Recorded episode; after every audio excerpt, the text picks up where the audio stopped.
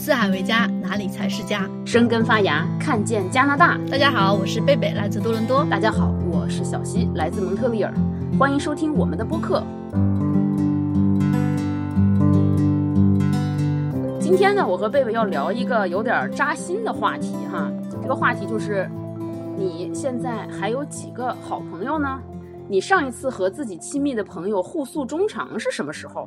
说扎心是因为，其实大家如果活到一定的年龄份上，应该都不剩几个朋友了，这个应该都是一个现状。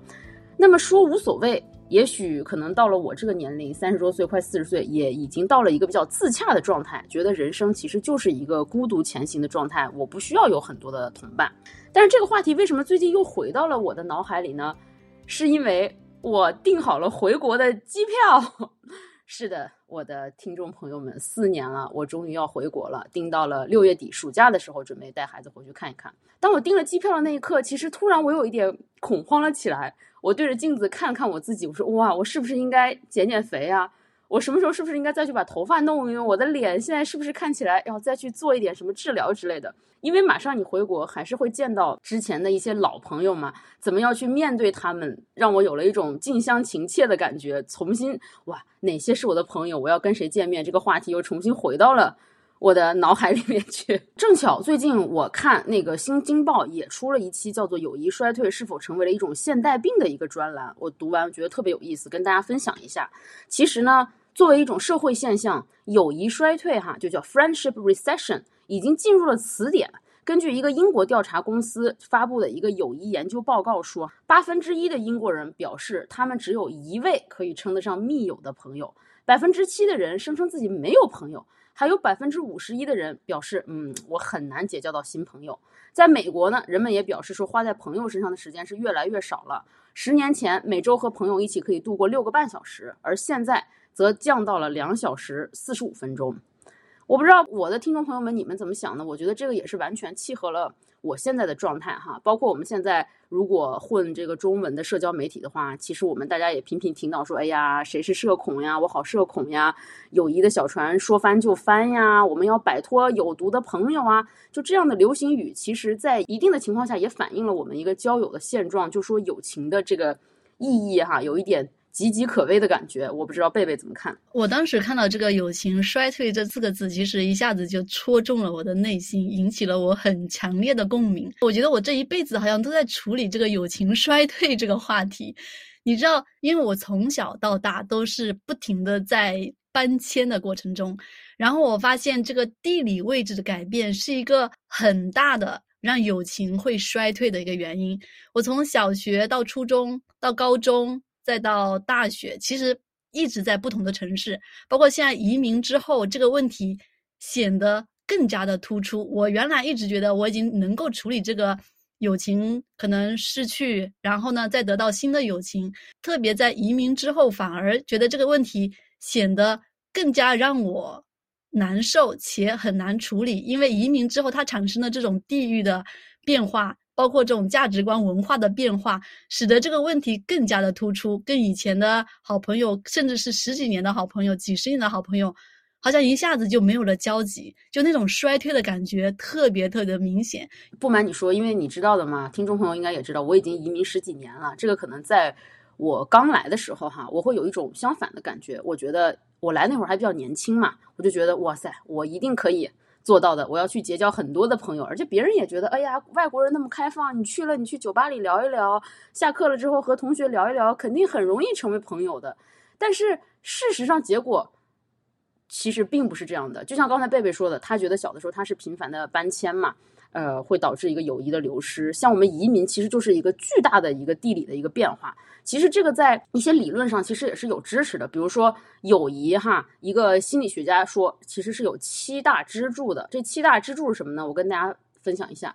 一个是共同的语言、邻近的地域、类似的教育经历、相似的兴趣爱好、道德与价值观上的契合、持相近的政治立场，以及幽默感和音乐品味。这个东西其实，如果哈，我们从小可以想象，我们的好朋友最多其实都是在学校里面建立的，对不对？因为其实我们如果上一个学校的话，肯定表示我们是来自同样的地域，然后我们也说同样的语言，我们有同样的教育经历，而且我们每天都在一个共同的地理空间里面去完成这个事情。像我们当时移民的时候，就是年轻的时候还是会有抱这种想法，就觉得你会说外语，你就一定能融入外国。但是来了之后，你会发现别人在笑什么你也不知道，别人的哭点是什么你也不知道。这就是契合了像刚才我谈的那个七大理论的第一点，就是共同的语言。你们说的共同的语言，不是说你能读一个英文词，他就能读一个英文词，而是共同在这个语言成长下的一个文化状态。我不是说没有试图去跟他们交流过，当然有，但是交流了一段时间，其实我就厌烦了，因为总是停留在哇，你从哪个国家来的？哇，你们国家是吃什么？你说什么语言？信什么宗教？有什么东西？聊来聊去，其实都是这点东西。如果想进入到内心，成为真正的朋友，我们想要获得的是什么呢？就是共同的教育经历啦。道德或者价值观的契合啦，相近的政治立场啊，这个东西不是说一天两天你在酒吧里或者学校课后和朋友聊一聊就可以达成的。嗯，非常同意。就是你刚才讲到几个比较这种外界环境比较宏观的因素嘛，其实以前我其实没有想到这一层。我以前接受的教育就是说。友谊嘛，就是要天长地久，对吧？觉得有一段友谊，你就会一辈子会持续。所以每次当友情衰退的时候，或者是这个友情慢慢淡化，这个人慢慢退出我的生命的时候，我总是把它想成会不会是我有问题。然后会不会是我这个人 太冷血了？我是不是这沟通技巧啊不太行？然后以至于留不住这个朋友？以前其实没有想过这种你刚才提到的几个因素，但其实这几个因素是非常非常大的影响这个友情是否会衰退，你是否能维持的一个很大的一个基础吧。后来开始想通这个问题之后呢，我又出现了另外一个问题，就是所谓大家在网络上说的有毒的友情，说在关系里面会觉得你跟他的关系是不对等的。我当时。选择主动离开，其实也是经历了非常非常大的痛苦，就觉得还是回到原来那个问题，会 take it personal，会觉得是不是我这个人有问题。但是后来我看了一些心理学家的一些呃研究，你在这段关系中，你其实没有得到任何的好处，反而他让你精疲力尽。那么这个时候其实是可以选择主动离开的。所以那个时候。我是经历了从内疚、从自责到后来说，哦，原来有这样的事实存在，然后接受这样的现实，然后做出相应的行动，有经历这么一个过程。我不知道你有没有经经历这种，或者是听众朋友有没有经历这种主动离开的这种友情？你要这么说起来，好像我在以前很多友情里面，我是那个主动 离开的。我并没有想很多这样的问题啊，我当时可能只是遵从我自己的感受走。但是为什么现在在社交媒体上，大家会呃如此重视？比如说，我一个人孤独，如果没有交到好的朋友，我一个人孤独也无所谓。或者我要去远离这个有毒的友情，我觉得这个是和整个中国的一个发展有关系的。为什么呢？因为其实你想，我们在小的时候，我们中国其实就是一个集体教育嘛，它集体教育培养出来就是一个集体人格，就是说我这一个班的同学都应该是这个样子的。比如说做早操就是一样的，同样的时间上课下课，同样的时间该干什么就干什么，大家都认为。友情应该就是一个标准，或者是考试就是一个标准。就像刚才贝贝说的，我看了电视剧就应该友谊是地久天长啊。这个其实我们现在长大应该返回来这个道理，就说为什么文艺作品要去歌颂那些不朽的爱情和天长地久的友情，就是因为它太罕见了，你知道吧？所以我们才要去歌颂它。然后现在呢，我是觉得，在这个集体主义慢慢褪去它的这个面纱之后，我们每个人的个人主义，就说我究竟是谁？我的感受究竟是怎么样的？我要不要就是 follow 一个固定的 pattern 去做一件事情？这个东西慢慢是衰退了。当你更注重自己的感受的时候，你才会意识到说，我不用委曲求全，在一段不管是友情还是爱情里面，我可以去更注重自己的感受。这个我觉得是一个大背景吧。我感受到大背景。我现在还观察到一个事情哈，就是说。像我们刚才提到的友谊的小船说翻就翻，我现在感觉这个友情的意义其实是在走下坡路的。比如说，我们相对于亲情和爱情来讲，比如说爱情，我们可以说是由荷尔蒙驱动的。当那一刹那你看到一个你喜欢的，不管是异性还是同性，你是很难自已的，或者是你会有一个社会力量的驱动，比如说你要必须结婚生娃，所以你会有一个所谓对于爱情的不得不的向往。然后亲情呢，也是一个我们不可以选择的东西。反而对于友情来说，它在这里面看似捆绑是最弱的，对吧？因为朋友就像你说，如果我觉得你不合适，那我就可以不和你成为朋友。可是反过来说，我又认为其实这个友情呢，它是更为珍贵的，就是因为它是你可以主动选择的东西，所以它才成为一个珍贵的对象。就像我跟大家分享一个哈，亚里士多德曾经关于友谊呢有一个论述，在他看来，友谊可以被分为三类哈。第一叫做追求实用的友谊，比如说愿意接你家小孩放学的邻居，哎呀，这个就是现在我最需要的 友谊，实用的友谊。第二是追求快乐的友谊，比如说能和你谈笑风生、逗你开心的友人，这个就像比如说我们平时大家说，呃，一块儿下了班去喝喝酒呀，或者是共同一些爱好的一些朋友。第三呢，就是最高层次的是追求德行的友谊。其实当时看到这个，我心里挺触动的，就是我们其实作为一个人，在这个世界上，我想追求的是什么？其实我更想追求的是一个德行高度统一，和我有一个灵魂契合的关系。不知道你记不记得以前奇葩奇葩说有一期论题叫做“食宝联是不是暴政”，我不知道你有没有印象。他就说时刻保持联系，比如说有一个人要求你时刻保持联系，是不是暴政？当时我记得姜思达说了一个东西让我特别动容。他说什么人可以对你食宝联？你的恋人、你的伴侣可以对你食宝联，就是说必须要时时刻报告在哪儿。你的父母可以让你食宝联，但你的朋友不会让你食宝联。为什么呢？因为你选择朋友的前提就是舒服相处的存在。如果他让你食宝莲，他不会是你的朋友。当时我才觉得哇，真的还挺珍贵的这个东西。嗯嗯，前天嘛，我在想说，友谊对我来说到底意味着什么哈？而且现在你会发现，朋友这种圈子会经过你的主动筛选，它会越来越少。然后我一直在想，说友情对我来说意味着什么？但现在我发现，我对好朋友的定义开始变窄了。就是我希望跟这个人，如果能够建立一种更深层、更真诚，或者是更有益的联系，呃，或者进一步说，两个人能够互相分享这种脆弱，如果能够建立到这种程度，我才会把他称为是我的好朋友。困难的时候，我想到去找他，然后他也会在我困难的时候帮助我，以及。在我做一些选择的时候，他不会评价我，会以他的方式来支持我的选择。那我会把他当成我真正的朋友。所以，像你提到的这种朋友的概念，就是落到了像刚才亚里士多德说的那种第三类嘛，就是可以在德行上互相扶持帮助。有一本书，大概是说教你如何赢得朋友。就这本书，它就很功利，就是你朋友变成了一种，可能是增加他影响力。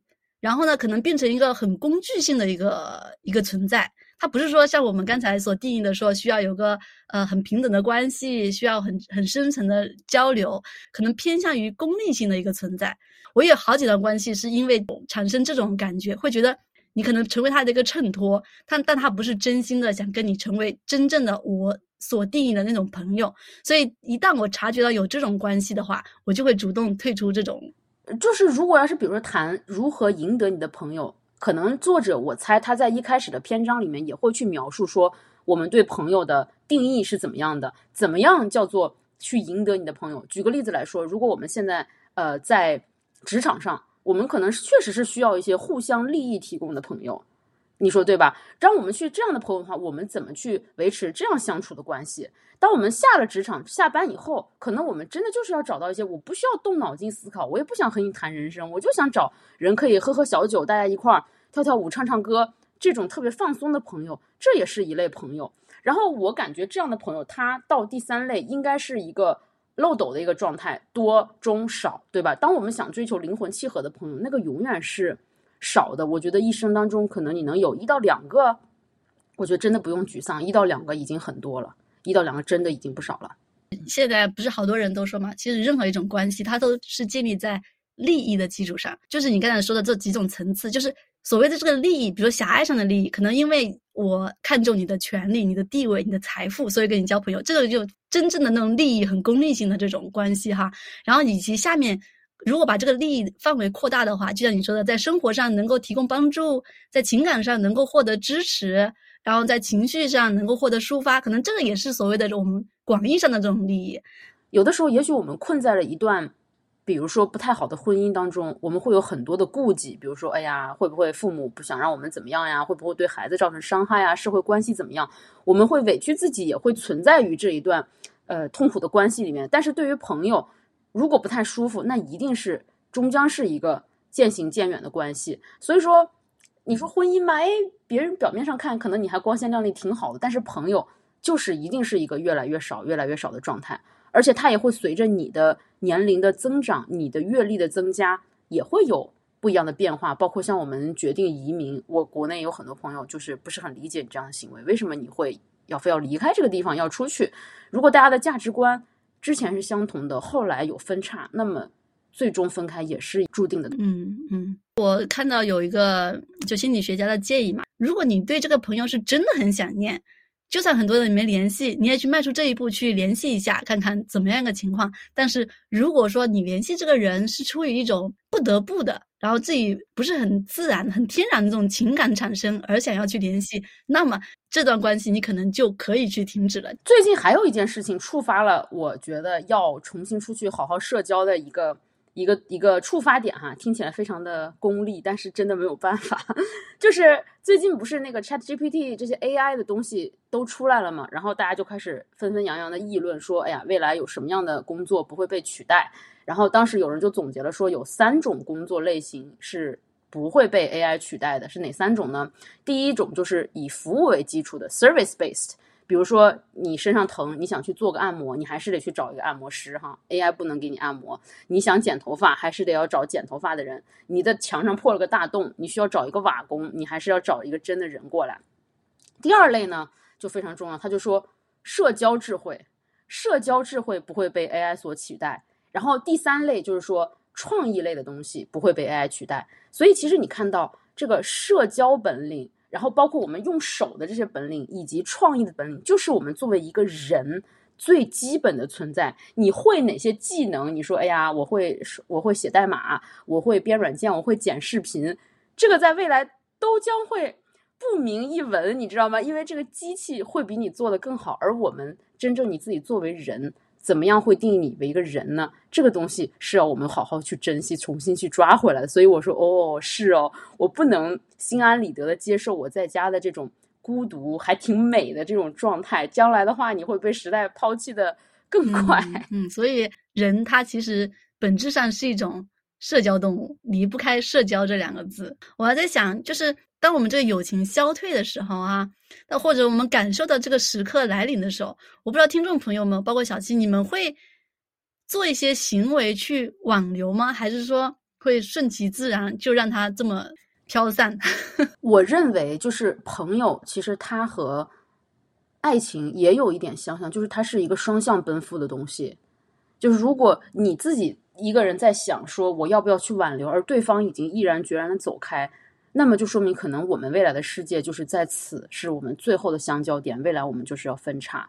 如果你们有这个默契，会慢慢的留下来。你向他伸手的同时，他也会向你伸手，这才是一段值得珍视的友情。所以我可能不会刻意去挽留，因为如果他真的要走，比如说人家的认知啊，人家的见识啊，已经比我远远的超出了我，我硬想去融入他的圈子，也是很困难的一件事情。因为我是一个特别想要朋友陪伴的人，所以我每次经历这个友情衰退的阶段，对我来说总是特别困难。但是现在呢，因为随着这个经历的事情多了，人也慢慢成熟了嘛，所以开始慢慢能够接受这个现实。包括说因为各个外界的原因产生的消退，还是说我自己主动原因。当你接受这个现实之后，你就会接受这个友谊的起起落落，以及他的离开，以及。新的友谊建立，包括在现在，我就觉得特别幸运，就是能在这个新的环境里面，因为这个生活的原因，或者是因为这个爱好的原因，交了还不少的这种好朋友，就是那种能够深入交流、能够交心的这种好朋友。包括像小溪也是哈，我们可能因为做内容，对这个内容有共同的爱好，然后我们觉得这个走的关系就特别近。就我觉得在三四十岁的时候能交到这样的朋友，真的还是蛮幸运的。这让我开始在想说。我理想中的这种女性友谊到底是怎么样的？我还记得我小时候，我被教育的那种，以及在文学作品里面、影视作品里面看到的那种女性友谊，往往就是有嫉妒、有竞争，然后可能就是在那里很碎嘴。现在的影视作品，不管是文学作品，可能对这个女性友谊的那种误解，以及原来的刻板印象。虽然还有，但是已经慢慢减少了。所有的女性可能不再只是围绕说男性啊，不再只是说大家在一起就是呃讲讲是非啊。我想起《那不勒斯四部曲》，不知道大家有没有看过这部书或者是这个电视剧哈？我觉得它是对我女性友谊一个非常非常大的一个启发。这两个女主女主角，她们的友谊有嫉妒，也有可能互相的背叛，但同时她们在五十年的友谊里面也有互相的支持，分享共同的梦想，这让我一下子就释怀了。就是当我在自己真实的经历中经常体会嫉妒的时候，我总是觉得是不是自己有问题，是不是人格不行？但是当我看见这个作品里面，他们也有共同的这种好的方面，在友情里面也经历不好的方面，那是对我一个很大的一个释怀，以及一个新的对女性友谊的一个认识。是的，贝贝，其实我特别赞同你说的。小的时候，慢慢长大看的影视剧里面会教我们说，哇，一个完美的友情应该是什么样的。但是现实生活中，可能我们会经历非常多的小的摩擦呀、局语呀，不太好的地方。但是你现在有发现吗？这个东西它一定会有一个物极必反的过程，就像现在社交媒体上非常火的话题叫 “girls help girls”。像以前，比如说一个女生可能她发生一件很囧的事情，我们对于女孩审视的观点是非常苛刻的，就会告诉你说：“谁让你穿那么短裙子上街？谁让你怎么怎么样？谁让你怎么怎么样？”但是现在更多的女孩互相强大起来，我们都会说。会站在女孩的角度去讲，我们女生为什么要这样子？我们女生为什么不可以这样子？就更多的，就像你说，一个女性友谊的发展，从可能为了争夺男人的呃关注到视关注和视角，到现在我们可以就是互相 support，girls help girls，girls support girls，那种感觉才是非常踏实、非常温暖的一种支持的感觉吧。